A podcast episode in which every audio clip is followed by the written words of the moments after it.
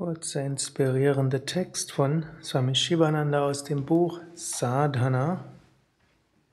Svarupa, deine wahre Natur ist Satchit Ananda, Sein, Wissen, Glückseligkeit.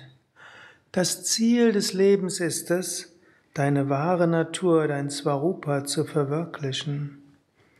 Verwirklichung des wahren Selbst wird genannt Svarupa Sakshatkara. Wie kommst du dazu herauszufinden, wer du wirklich bist?